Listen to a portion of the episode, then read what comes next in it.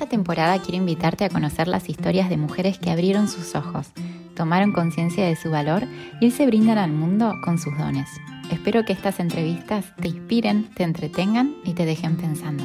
¿Comenzamos? Lucía tiene una profesión que ejerce y una pasión que logró monetizar, a la cual poco a poco logró dedicarle más tiempo para que pueda crecer. Es profesora de historia apasionada por el ballet unió sus dos mundos y hoy enseña historia del ballet de diferentes maneras. Tiene una comunidad balletómana tan o más enamorada del ballet que ella, un espacio donde personas que sienten el ballet pueden compartir sin sentirse sapos de otro pozo. En esta entrevista Lucía cuenta cómo se animó a dar el paso de trabajar de su pasión, la importancia de las personas que la impulsaron y sus sueños más cercanos. Te invito a escucharla. Hola Lu, bienvenida. Hola, nada, encantada, Ceci, copada. bueno, muchas gracias por aceptar esta entrevista. Tenía muchas ganas de conocer bien tu historia, porque un poquito conozco, pero no tanto. Y me gusta porque vos lograste unir tu profesión que ejerces con tu pasión que también ejerces. Encontraste como un punto de tener lo mejor de los dos mundos, me parece. Así que me gustaría que primero cuentes qué haces ahora, a qué se dedica Lucía hoy, y después te voy a empezar a hacer preguntas desde que eras chiquitita hasta llegar al día de hoy, ¿te parece? Sí, perfecto. Bueno, sí, me siento como muy orgullosa de, estar donde estoy, porque además siento que, que lo fui laburando día a día, nada surgió, nada, nadie vino y me llevó, fui yo como Yo soy profesora de historia em, y desde la adolescencia me fasciné con el ballet, con el mundo del ballet, pero era un mundo que para mí era como muy lejano porque en mi familia nadie se dedicaba a eso, no tenía ningún vínculo, nunca fui a clase de ballet, que acá todo el, todas las niñas iban a ballet y yo creo que soy la única de mis amigas que nunca fui, entonces era como todo extraño. Y bueno, y de a poco me fui como acercando y hoy doy clases de historia del ballet, tengo como mis cursos regulares, tengo como una membresía, también asociada para gente que le gusta el ballet y que quiere como conocer más desde otro lado, desde la historia, desde el disfrute, desde comprender las historias de vida, los procesos.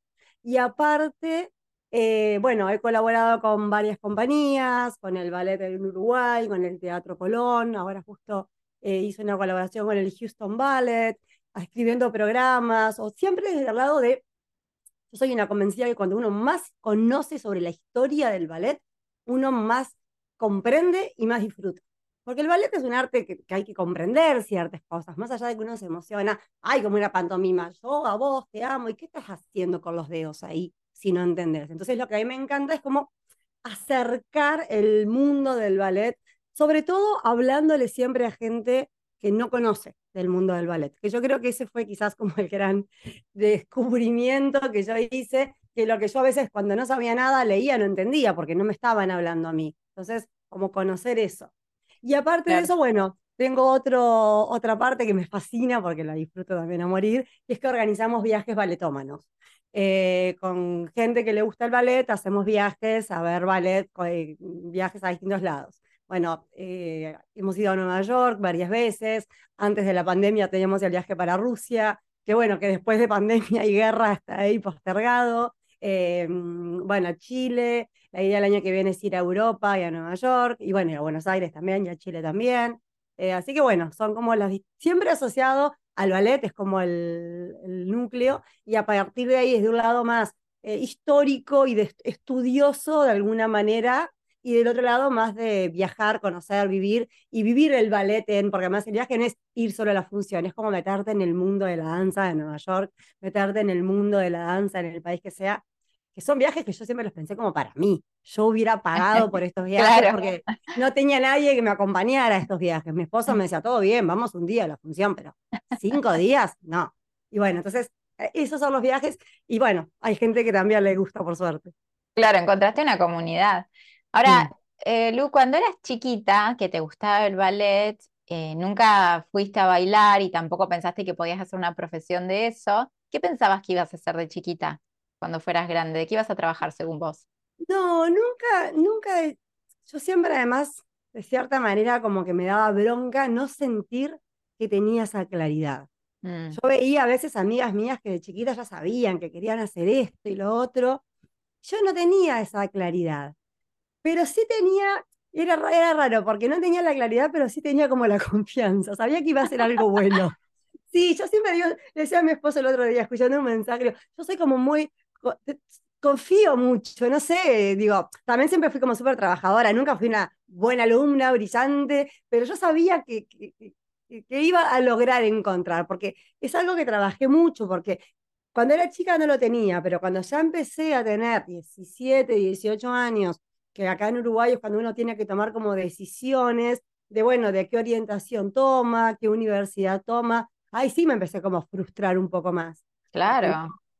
Porque no encontraba eso que realmente me, me apasionaba. Mi primera decisión, de hecho, fue ir a Facultad de Economía, error, craso Sí, yo me acuerdo después, me acuerdo de estar sentada en la facultad y ver toda la gente, como toda, viste, el economista, no sé qué. Yo decía, ¿qué hago yo acá? Pará, igual tan errada, ¿no? Porque la economía es una ciencia social también, y vos más o menos estabas rumbeada, no es que te fuiste a estudiar medicina. No, pero yo quería gente, yo sentía que quería gente, que yo necesitaba estar en contacto, yo soy muy charlatana, me encanta intercambiar, me encanta aprender, soy como súper... Entonces quería como más algo... De hecho, cuando elegí economía también estaba historia la otra opción. Era bueno, no sé qué. Y bueno, estuvo bien hacerlo, porque por lo menos me di cuenta que eso no era por ahí. Claro, y también entré a historia como con más eh, decisión, convicción. Quizás si hubiera entrado a historia diría, ay, si me hubiera gustado economía, quizás. No, no, ya está. Esta puerta se cerró y muchas gracias, pero no era por ahí, era por allá. Era por historia. Entonces hiciste ese pivot ahí y empezaste historia y terminaste la carrera. Terminé la carrera y después que terminé la carrera, y siempre la carrera cuando había que hacer un trabajo de, yo qué sé, el curso de historia antigua. Bueno, yo hacía la danza en la, en la Grecia. Después, no sé, el romanticismo, la danza en tal lado. Como que todo lo asociabas. Todo me iba para ahí, naturalmente, y yo era como, como inconsciente de eso, ¿no? En ese momento nunca se me ocurría, nunca se me ocurrió que vivir de la historia de la danza era viable.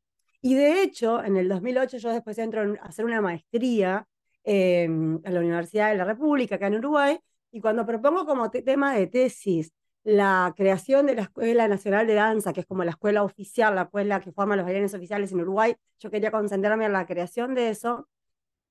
Muchos docentes, y con el amor del mundo, era como, sí, pero eh, eh, la historia de la danza no es un camino, no es una línea de investigación de la que vos puedas vivir después. Se hacía como algo difícil. Y es verdad que quizás dentro del mundo académico, bueno, ahora ha cambiado muchísimo, pero en el 2008 mm. se veía eso como un poco eh, un camino muy oscuro, donde no había como...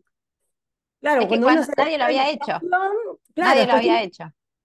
Claro, pero a su vez, acá en Uruguay tampoco había tanto desarrollo del ballet. Entonces tampoco a nadie le interesaba mucho. Después hubo, bueno, todo un contexto histórico que llegó Julio Boca, que es un gran, un gran bailarín, de, de así como una mega estrella mundial, a ser director de la Compañía de Uruguay, y con eso el ballet pasó de ser, como le dicen, la cenicienta del ballet, estar allá, a ser un boom y que a la gente le empezara a interesar la historia del ballet. De hecho, mi tutor de la tesis me decía, qué increíble. Visionario. Cuando no, y, y, y, es, también un factor suerte, ¿no? Como toda la vida, uno labura, labura, labura, pero también hay factores externos. Digo, yo hubiera avisado que estuviera Julio acá, pero no era algo que yo podía manejar. Pero bueno, pero lo cierto es que sí, en Uruguay cambió la cosa y bueno, y después también, hoy no trabajo, digo, trabajo con mucho más que uruguayos, pero la mayoría de mis alumnos no son hoy uruguayos. Entonces, también después, como lograr salir o extender, porque la danza es, es universal y eso también es un, es un pro para mí. Yo no estoy estudiando la historia de Uruguay que solamente le va a interesar a uruguayos. Claro, claro. Ahora, Lu, cuando terminaste la carrera y empezaste a trabajar, ahí tuviste que trabajar de profe de historia, digamos, nada relacionado con, con la danza. Sí, trabajé y trabajo todavía. Siempre trato de mantener un grupo, por lo menos, de, de, profe de historia. Porque me parece que eso, justo ahora estuve en Santiago, volví la semana pasada, y sentía, les, les contaba eso a una bailarina, no, yo trato de mantener, porque siento que me da a mí como el, el contacto directo y real con los jóvenes, ¿no? Porque, y de acá ver cuáles son sus, desde su humor, sus chistes, sus personajes, que escuchan sus memes, eh, y, eso me ayuda a mí a conectar muchísimo más después con todo lo demás. Más allá de que me encanta dar clases de historia, a veces lo que me pasa es que no tengo tanto tiempo, pero bueno, ahora organicé dos mañanas, tengo eso y, y, y después ya no doy más. Pero sigo dando clases de historia y me encanta cada vez fue cambiando la relación. Antes tenía muchas clases de, historia regular y poquitos de esto, y bueno, y ahora es al revés. Y lograste balancearlo para el lado que querías, que es dedicarle casi todo tu tiempo al tema del ballet. Ahora, Lu, en tu casa, cuando eras chica, se, veía ballet, te llevaban al teatro. ¿De dónde, ¿De dónde crees que nace ese amor por el ballet? ¿Cuál es tu teoría? Tengo, tengo como un recuerdo muy patente. Yo era muy fanática de Queen, amaba Queen, amaba Freddie Mercury, y también ahora de grande entiendo un poco por qué. Justo la otra vez he visto la película, no sé, 1500 veces. Y en un momento, cuando a él le dicen a Freddie Mercury, tú eres, un cantante. Y él en inglés dice, no, soy un performer. Y Freddie Mercury es un performer, es tal cual, es mucho más que un cantante. Pero bueno, pero como amante de Queen que yo era, en un momento, cuando acá había televisión por cable, pasaron un espectáculo que se llamaba Ballet por la Vida que era una compañía de Maurice Bellard, que es un gran coreógrafo del siglo XX, que es una, una, compañía con bailarines que tiene una formación clásica, pero muy contemporánea, también como muy innovadora, y que hacía un espectáculo con música de Queen y de Mozart. Entonces yo vi, me, llamó Queen, y cuando me acuerdo de estar en la televisión, vivíamos nosotros en un apartamento, de ver y decirle a mamá, no sé qué es esto, pero me fascina esto. Lo tengo como así, como patente. Y bueno, por eso yo siempre además ahora tengo como un gran amor hacia Bellard, porque de última siento que fue él el que me pinchó eh, y me trajo a este mundo, y eso fue a los 16 años. Y yo, 15, 16 años, no me acuerdo exactamente. Y yo ahí empecé, bueno, ahí recién a intentar tomar clases, a intentar acercarme a ese mundo, primero desde tomar clases de ballet, y después, bueno, empecé, como te decía, cuando empecé a estudiar la carrera, a ir leyendo pero siempre muy marginal, muy, muy autodidacta, como consiguiendo cositas, uno no sabe dónde buscar, qué leer, eh, está todo en otro idioma o la mayoría. Claro, porque ese es otro punto que vos detectaste, ¿no? Que no hay mucho material de lectura confiable y menos en español. Entonces ahí vos te diste cuenta que había como como otro lugar donde vos podías especializarte para buscar, hacer como un research, ¿no? Y después traer y, también hacer cosas en español. Claro, porque eso fue lo que me pasó a mí. Yo quería buscar por ejemplo, yo, insisto, soy como curiosa, ¿no? Yo es como que todo lo tengo que saber, me encanta todo saberlo. Iba a ver el lago de los cisnes. Bueno, ¿qué es este ballet? ¿De qué trata? ¿Qué está sucediendo todo el tiempo? Porque me están contando una historia. Soy yo la que no la estoy comprendiendo. ¿Por qué hace esto? ¿Por qué acá se murieron si yo había visto que en otro, en otro ballet de Lago de los Cines no se morían. Entonces, es como que me gustaba saber todo eso. Pero a la hora de investigar, no encontraba esa información. No, no estaba, no estaba. A ver, yo también empecé en la era pre-internet, ¿no? O sea que eh, hoy esa cosa un poco cambió. Pero hoy lo que sucede con internet es que si uno empieza a mirar y a leer y a releer, hay información, pero no todo es confiable. Porque mm. hoy sí todo el mundo publica pero ¿de dónde se toma esa información? A veces se empiezan a repetir errores y uno puede ir siguiendo la trazabilidad del error casi. Este lo saco de acá, este de acá, este de acá, este de acá. Entonces, eh, pero igual hoy en día sigue siendo difícil encontrar eh, información confiable en español. Sigue siendo un tema. La mayoría de los libros, estos libros son todos de ballet, no sé, el 90% deben estar todos en inglés. Es mm. un tema. Y bueno, obviamente que no todo el mundo habla inglés. Entonces, bueno, yo lo que traté siempre es como de ofrecer como información confiable, siempre diciendo de dónde iba sacando cada cosa, porque también eso era que a mí me gustaba.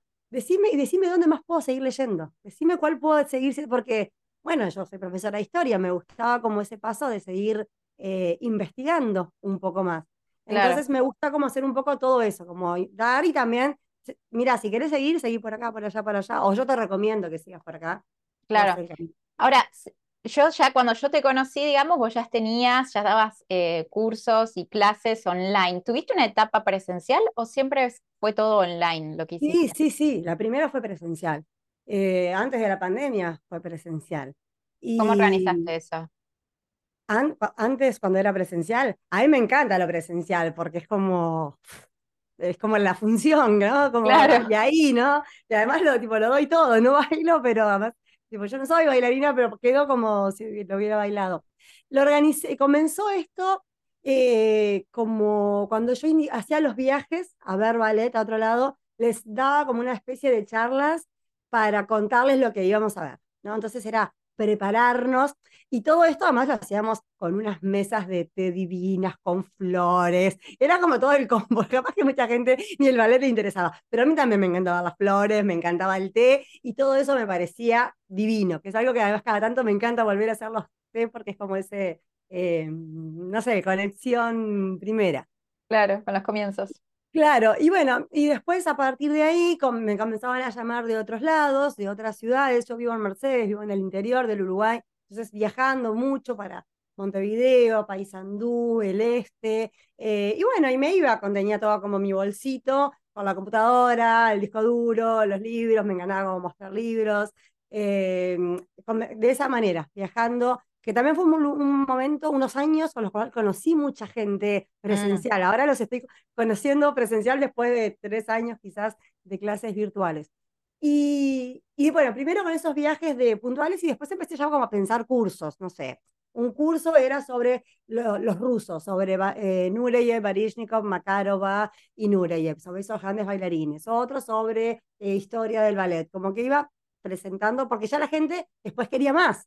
Se daba como, mucha gente, me está sucediendo ahora, me dice, yo nunca había pensado que existía la historia de la danza. Es como que yo tomé cursos de historia del arte, historia de la, de la pintura, de la música, pero nunca había pensado que existía. Y eso le empezó a pasar a muchas de estas primeras alumnas, que la mayoría son mujeres, no son todas, pero la gran mayoría, con eso. Y cuando la pandemia, bueno, como todo el mundo, ¿no? ¿Y ahora qué? ¿Qué hago? Yo tenía además ese año de pandemia una cantidad de viajes, tenía, era un año que estaba como punchi para arriba.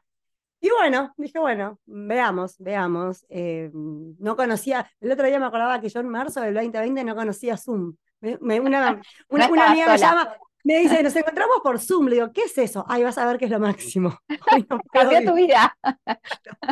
y bueno, yo creo que ya en mayo estaba organizando el primer curso y claro, que se anotaron 120 personas. Claro, también era un momento en el cual la gente necesitaba conectar. Y bueno, y durante la pandemia también, como para, para los que amamos el ballet, realmente no ir al teatro, no tener esa posibilidad, se hizo como muy duro no tener con quién conectar desde ese lado. Claro, así como los, Así como los bailarines y, todo el personal del teatro también estaba como sufriendo no poder actuar y no poder brindar funciones, también para la gente que está acostumbrada a ir al teatro periódicamente, debe haber sido también como un sentimiento de falta, angustia. Te genera como una, como una plenitud, como una sensación, que pocas cosas.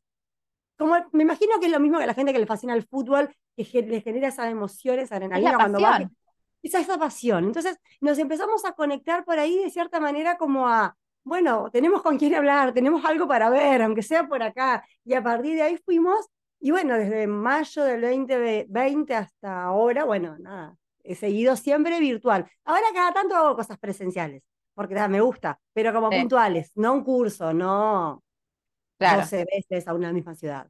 Claro, claro. Lu, y en todo este camino y hoy que estás como súper plena con todo lo que ya estás haciendo, integrando tu pasión con tu profesión, ¿cuáles crees que son uno o dos dones, talentos especiales que vos tenés para, para poder llevar adelante esto y para haber em, conectado con tantas personas que como vos aman al ballet y se interesan por la historia? Yo creo que la parte de comunicación, de saber comunicar el ballet, de la historia del ballet. Y quizás eso viene porque siempre, me, siempre creo que entiendo al otro, porque yo estuve ahí, como esa persona que no conoce ni los nombres de los pasos, ni los nombres de ese, no conoce nada, no, no tiene ninguna referencia. Si uno nace en una familia de bailarines, eso lo mamó desde el día uno. Como le puede pasar a mis hijos ahora que ya saben cómo paso. Saben de todo. saben todo. Pero entonces como al haber entendido eso, una de las cosas como que siempre me, me, me, destacan es como eso, como la claridad a la hora de, de, transmitir un arte que, insisto, que para mucha gente puede ser como muy complejo, que uno lo ve y no entiende nada. Y es más, tengo testimonios que para mí son los mejores de gente que, que no le gustaba el ballet y que ahora de, a partir de acá le gusta. Eso pasa mucho, me hace gracia, con los esposos de mis alumnas. Porque mientras que mis alumnos escuchan la clase, ellos se la están escuchando y le y dice, ah, mira, está bueno el final del ballet. Justo ahora me decía, una periodista me decía que el esposo había disfrutado del ballet gracias al vivo que yo había hecho por Instagram, no sé. Pero me parece que, es eso de comunicar, ¿no? De saber y, y, buscarle siempre a la hora de contar, que eso es un ejercicio que lo hago mucho, bueno, yo tengo, no sé, una hora para hablar de esto y tengo miles de, libros que he leído. En esa selección, ¿no? E, en, lograr tener una claridad, un orden, una narrativa, buscar momentos que a mí me emocionaron, momentos que a mí me hacen gracia, tener siempre una anécdota, que son los que a veces nos quedan. Yo trabajé mucho tiempo en el diario El País, en el País Cultural, escribiendo sobre ballet. Y me acuerdo que ahí el editor siempre me decía que cuando vos alguien te dice algo y a vos te impactó así instintivamente, después a veces cuando uno con su cabeza editora empieza a editar, saca cosas porque no tiene espacio. Pero que confíes siempre en eso que a vos instintivamente te tocó. Porque si a vos en ese momento instintivamente te tocó, capaz que después leyéndolo fríamente decís, bueno, no, no es tan importante. Pero si te tocó, ¿por qué no le va a tocar al otro? Entonces, siempre trato, cuando armo las clases, de ir buscando esas cosas que yo leí o que escuché o que me dijeron y que me tocaron, porque confío que si me tocaron, a alguien pueden llegar como mm, a tocar. Entonces, bueno, creo que esa es como una ventaja. Y creo que otra que tengo es que soy como curiosa y, todo me interesa y, y, me muevo, me muevo. Estoy siempre como en movimiento. Que estoy siempre como buscando, que además quizás ahora el esfuerzo es bueno, por concentrar, por, por, no salir siempre de la zona de confort, por mantenerme un poco más en esa zona. por la constancia. Por la constancia, claro, porque como siempre quiero más, no sé, estoy como buscando más y, con un libro y después no sé qué. Entonces, bueno. Bueno, pero eso te ha abierto muchas puertas. Eh, Lu, ¿sentís que hubieron personas que en todo este camino te han ayudado? Porque yo sé que hay algunos personajes del mundo del ballet, como Julio, por ejemplo, pero que, que, te han dado como una mano o han confiado en vos, ¿vos podrías mencionar algunas personas que sentís que fueron claves para que hoy puedas estar dedicándote a esto y tener tanta llegada? Sí, sí, sin duda. Primero que nada, yo sé, yo tuve como al, principio maestras, ¿no? De ballet, que cuando yo cuando empecé a tomar clases, que mis padres me dijeron, no, no te lo podemos pagar, en este momento no las podemos pagar, y ellas me dijeron, no, vení igual, se ve que me vieron, yo era con 15 años. La pasión. Claro, se ve que, y ta, o sea que esas personas, quizás ellas no me hubieran aceptado, yo no hubiera ni siquiera entrado en este mundo, no sé, no sé. Después en Montevideo también tuve otra maestra, Graciela, que ya me enseñó como la disciplina, ¿no? Como la disciplina de que para el ballet, yo no me dediqué al ballet, pero sí la disciplina. Hay que estudiar, hay que no sé qué, no sé cuándo. Pero ya después, dentro del mundo del ballet, eh, quizás la, mm, hay como dos grandes personas que han sido como, que me han como sigue eh, acompañado muchísimo. Bueno, hay muchísimas, pero sí, tengo que elegir, ¿no? Una es María Noel Richetto, que es la actual directora del Ballet Nacional del Sodre, la compañía de Uruguay. Ella fue solista del American Ballet, ganó un premio Benoit de la danza, que le llaman como el Oscar de la danza. Y bueno, y María me confió para que yo escribiera su biografía. María es la bailarina con mayor trayectoria de la historia del Uruguay. Eh, ella en Uruguay es un personaje de la cultura súper importante, es el personaje quizás de la cultura uruguaya. Y ella siempre, desde que volvió a Estados Unidos, siempre estuvo como en ese lugar. Y, yo escribí su biografía, que yo no era nadie, tipo, yo nunca había escrito un libro, yo más que, algunos, más que los artículos del país, no tenía como esa experiencia y bueno, cuando hasta otra gente le ofrecía para escribir la biografía, ella decía, no, yo quiero que Lucía la escriba porque, bueno, yo sé que Lucía entiende este mundo, como que, iba a contar más allá de cosas que quizás que alguien que lo escribe de afuera, eh, no sé. Entonces, nada, y para mí ese libro también fue como un mundo increíble, porque por un lado todo el proceso del aprendizaje, yo tuve que viajar a Nueva York a hacer entrevistas en el American Ballet es como el sueño del pibe, que puedas entrar en el American Ballet a entrevistar a esa gente que para vos son dioses, no sé, es como decir, yo recuerdo estar sentada en los pasillos y ver pasar a la gente y era como, y era como que todo era emoción y que te recibieran y todo. O sea que, y bueno, y eso en el American, pero también entrevisté a una chorrera de personas y que yo aprendo, yo amo las entrevistas, amo ese proceso de investigación, amo eso de, ir siguiendo, de buscar la nota, de, entrevistar al periodista, todo eso mm. lo amo. Entonces, María me abrió mucho eso y bueno, cuando el libro salió, también es como algo importante, no sé, tenés el libro, es un libro que está re lindo, estaba mirando si lo tenía por acá, pero lo dejo tener para ¿Lo tenés? Para, para después Sí. Sí, porque aparte, eh, siento que mucho de lo que haces tiene que ver con el periodismo, ¿no? Mira, ahí está hermosa aparte esa, Es precioso, lleno de fotos, divino, nada, es un libro. Es un hijo, es un hijo.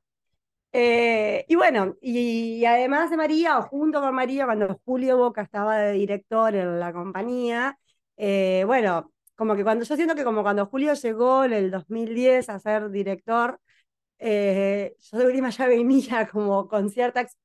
Con Tenías una relación ahí, ¿no? Sí, pero antes no la tenía, pero sí venía No, con, el teatro, digo. Con el, ballet. Pero la empecé a tener a partir de julio, antes no mucha. No, sí la tenía con la historia de la danza. Sí la mm. tenía con la historia de la danza. Y bueno, y yo cuando vi que estaba Julio acá era como, yo a veces digo que me siento como una especie de recién conversa, ¿viste? Cuando uno lee la historia antigua, esos que descubren la fe verdadera y te dicen, no, esto, yo siento un poco eso como con el ballet. Y con el sentido en el que quiero que todo el mundo, aunque sea, tenga la posibilidad de desconocer el ballet. Para que si lo, para que si lo conoce, después diga si le gusta o no. Porque a veces la gente no le gusta, a ver, yo hay cosas que no sé que existen, entonces no, me, no es que no me gusten o no, porque como me pasaba a mí con el ballet, yo no, no era, nunca, nunca tuve posibilidad quizás de contacto directo para decir sí o no. Entonces cuando Julio estaba, que además vino como con toda una política de abrir el ballet, de traer nuevos públicos, de popularizarlo, yo dije, bueno, yo acá soy una soldado, no sé si me necesitas, acá estoy. Claro, te ofreciste. Claro, y bueno, y ahí me acuerdo que les ofrecí para hacer como una especie de charlas antes de que la gente, antes de que viniera mm, al teatro, antes de que entrara la función, pudiera saber de qué iba la función, lo que yo hacía con mis veteranas claro. en otros lados. Eh, y bueno, me acuerdo más que cosas que como uno con el mail después dice, ay, qué, qué inconsciente, de mandarle un mail que decía, tengo una idea brillante. Vos re vendedora siempre, Lu. vendedora de tus propias ideas, eso también es un don que tenés. Sí, digo, tengo una idea, y, y después dije, ay, qué talada, ¿cómo le voy a mandar a Julio Boca? y al director del teatro, Gerardo Grieco, ese mail. Pero después me dijeron, bueno, sí, tipo, está bien. Era brillante la idea, tenías razón. Se sigue haciendo hasta hoy en día eso.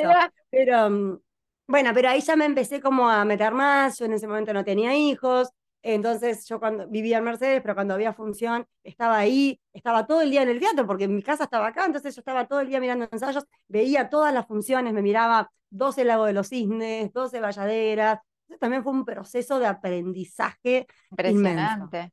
Y con Julio también aprendí mucho de verlo, trabajarlo, que es la, la, la disciplina, ¿no? El, no, se no, no, hay que justificarse, hay que hacerlo, vamos. Eh, no hay que perder tiempo, hay que... Y esas cosas que uno viendo a otro dice, este tipo trabaja como trabaja. Y claro, y también uno entiende por qué fue lo que fue, ¿no? Y, y eso es como muy inspirador para uno que venía, la historia capaz que es más relajado, por lo menos mi visión, desde, era como más relajado, bueno, yo qué sé, no, no, no, así. Y eso me dio como también una gran, una gran polenta. Después tengo como muchos amigos también como que siempre, que a veces me impulsan más de lo que yo me, me, me puedo impulsar. Un amigo que es periodista, que trabaja en búsqueda, que es un medio muy importante aquí, Javier Alfonso, me acuerdo que él me decía, vos tenés que escribir, Chili. A mí me dicen Chili, no Chili, pero este me dicen Chili. Chili, vos tenés que escribir porque nadie sabe lo que vos sabes de la historia de la danza. Y yo no, no me animaba a escribir. Y él me mandó, no, no, no, tanto me rompió que tal, que finalmente entré a escribir en el país cultural, que para mí era como el medio más, el que yo consumía, el que más me, me, me gustaba. Entonces, yo siempre uno, está bueno rodearse de gente que la vayan a uno como, como impulsando, ¿no? Que a veces uno, no sé, no, no, no, no siente la confianza, no siente el coraje, lo que sea, y estos amigos eh, con Javier me impulsó a escribir antes de que yo trabajara con Boca, entonces también cuando ya llegó yo ya escribía en el diario, como uno va haciendo mm, pasito a pasito, va. Claro, claro. Eh, Lu, y en este camino de dedicarte al ballet, ¿tuviste que, por ahí propios no, pero vencer prejuicios, no sé, en tu casa, tus padres, tus amigos cercanos, o ya está, lo tenían tan incorporado tu pasión por el ballet que les pareció natural y nunca te dijeron, ¿te parece que te vas a dedicar a esto? Y bueno, quizás sí, quizás como, pero de eso no vas a vivir. está bien que te guste, pero una cosa es lo que te gusta y otra cosa es lo que te da de comer, de cierta mm. manera. Eh, pero no, pero no explícitamente, quizás por momentos, ¿no?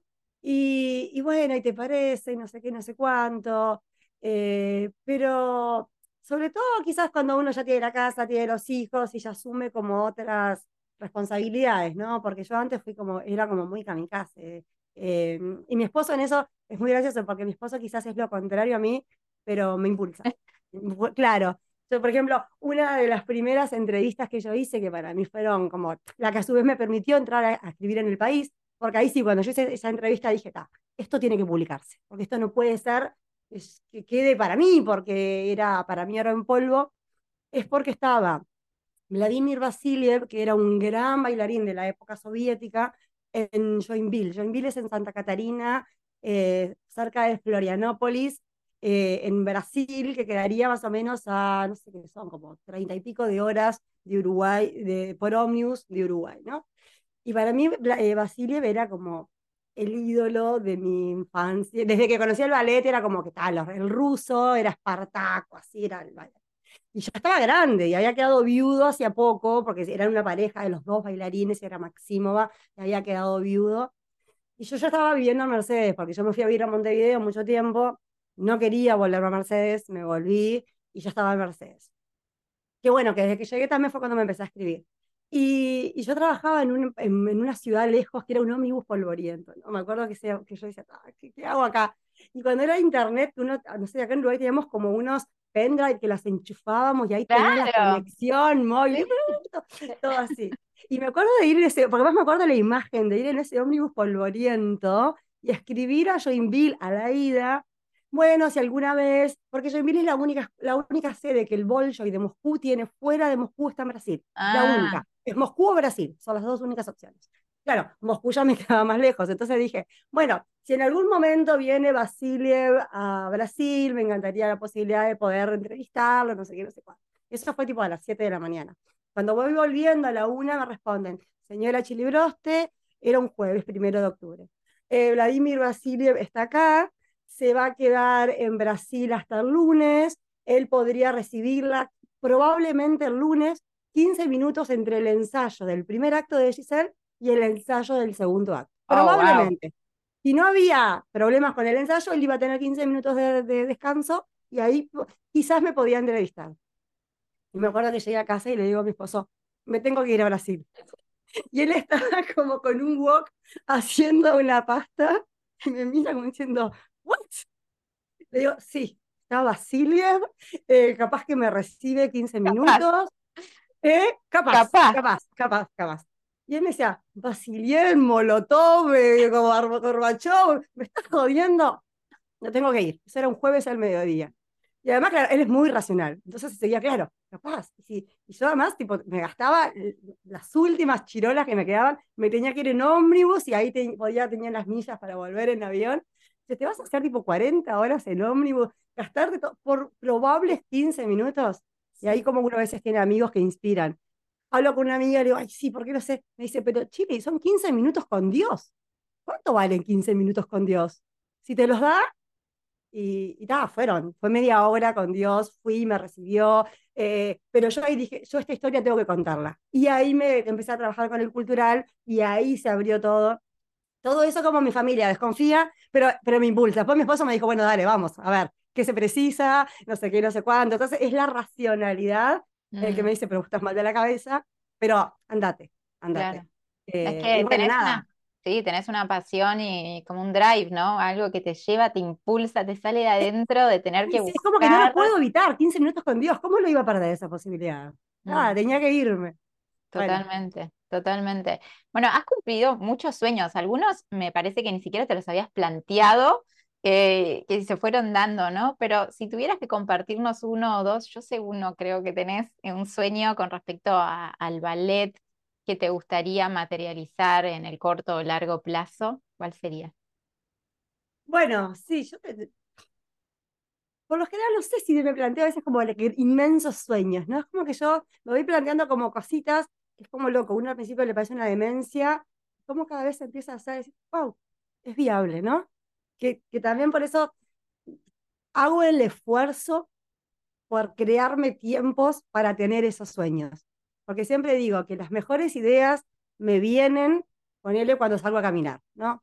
Yo soy una rutina que tengo, salgo a caminar sin nada, sin, sin teléfono, sin auriculares, sin nada, para que sea conexión pura. Me pasó mucho cuando el libro, cuando en momentos yo me sentía trancada, caminaba y era como que lograba aclarar, y me pasa a veces antes de una conferencia, que camino y ese orden lógico que en mi cabeza se ve tan atolondrado, baja.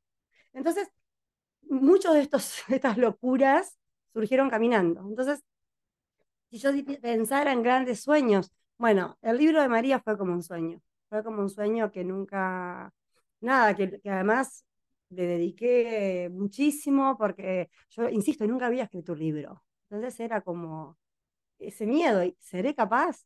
¿Estará a la altura de ella? Claro, un eh, desafío. Eh, claro, no se habrá jugado ella por mí y yo no estoy a esa altura. Entonces fue como algo que, que me costó mucho. Bueno, los viajes valetómanos eh, fueron un sueño. Tengo un amigo fotógrafo, Santiago Barreiro, me decía, pero Chile, ¿vos estás loca a pensar que vas a viajar y todavía te van a pagar por viajar? Sí. ¿Tienes? Sí, quiero que eso suceda. Y nada, y son un éxito los viajes, tipo, siempre nos quedamos sin lugares porque son un éxito, porque tiene que haber como más gente. Y bueno, y todos estos cursos ya más grandes, y en eso Ceci fue como muy importante para mí, eh, en confiar en apostar como a más, a, cambiar la escala de cierta manera, a, cambiar como en las inversiones, en las decisiones, en los tiempos, que yo antes no le dedicaba como tiempo, pero, pero vuelvo a lo mismo, como a veces uno necesita amigos o una Ceci en su equipo que, que te dé, no, pero que te dé esa confianza para saber que uno lo puede hacer.